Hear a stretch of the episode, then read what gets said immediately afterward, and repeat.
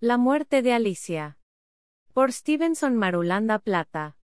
Alicia adorada, la que murió solita, murió rogándole Dios y a todos sus santos que no la dejaran morir. Pero qué va. Dios en la tierra no tiene amigos, todo fue en vano. Alicia, como remedios, la bella, se fue.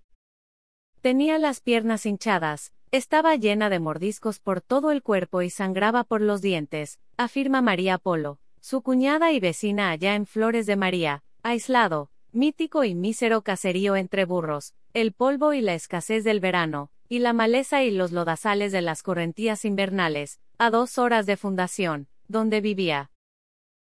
Le cayó gradera y falla de sangre, y no la aguantó. Y ajá, uno de pobre. Remató la hermana de Juancho, luego de un profundo y lastimero suspiro.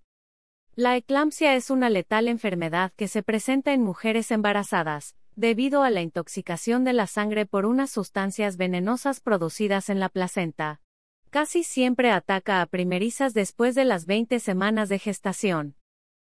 Alicia, que había nacido el 14 de diciembre de 1922, iba a cumplir 19 años cuando murió aquel fatídico domingo 7 de abril de 1940, sin poder tener su primer hijo o hija, que esperaba de un músico de acordeón borracho maldito, feo e indigno de mi bella hija.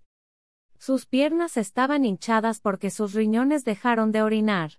La terrible inflamación de la sangre taponó sus microfiltros, fue así que las toxinas y los líquidos corporales de Alicia Adorada se acumularon, y abotagaron aquella espléndida anatomía que un día volvió loco de amor romántico a ese trovador ambulante, que Felicidad Mendoza, su mamá, odiaba con tanto ardor porque se la había raptado una noche en un operativo de burros, trochas y connivencias de amores furtivos en trojas, patios y traspatios.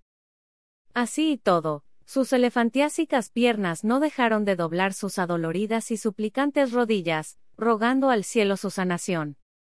Esfuerzo inútil, porque aquel sueño profundo a. La vida le volvió nada. A ella. ¿Y a su niño o niña? Nadie volvió a hablar de ese olvido que llevaba en su vientre. Pobre Valencia. Esta hoguera inflamatoria, tan parecida al COVID-19, es tan maldita, que a las pacientes eclámpticas es como si le picaran mil víboras cascabel el mismo instante.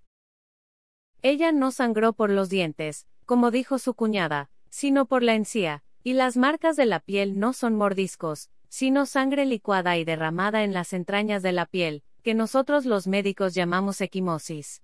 Este derrame sanguíneo o falla de sangre, como de manera humilde dijo María, técnica y científicamente es una falla real, y cierta de los mecanismos de coagulación de la sangre, que en lenguaje médico llamamos coagulación intravascular diseminada, CID.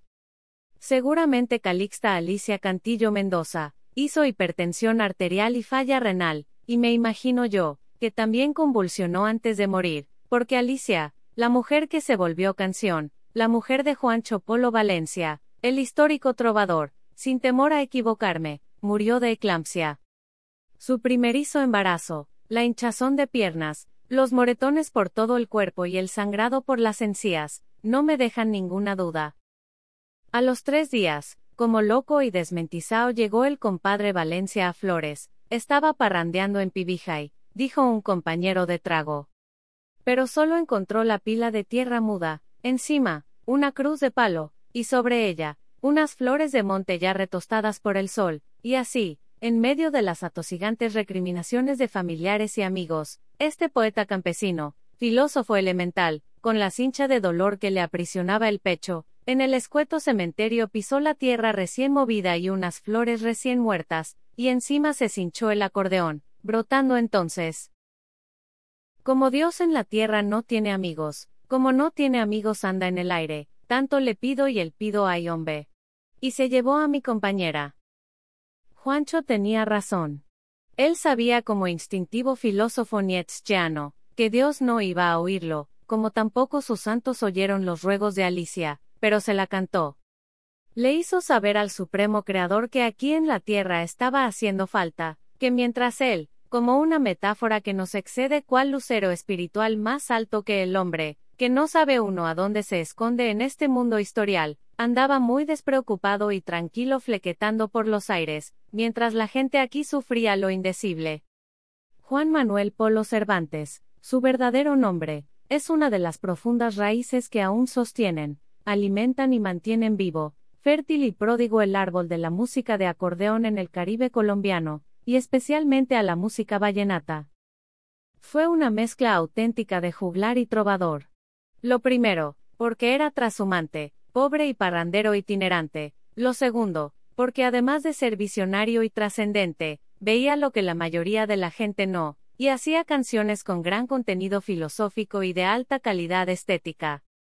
Razón esta por lo que sus amigos de Parranda lo apodaron Valencia, en honor al poeta payanés Guillermo León Valencia que llevaba dentro, y de quien recitaba de memoria sus poemas. Por eso se inmortalizó como Juancho Polo Valencia. Juancho Polo Valencia hace parte de una tanda de legendarios acordeoneros y cantautores de esta música afrocaribe. Nació en Concordia, corregimiento de Cerro de San Antonio, Magdalena, y su cuerpo murió de 60 años en 1978 en fundación. Su memoria y la de su Alicia adorada viven en nosotros, y vivirán en quienes nos sucedan por los siglos de los siglos. Amén. Enero 10 del 2021. Fonseca La Guajira, mes 11 de cuarentena COVID-19.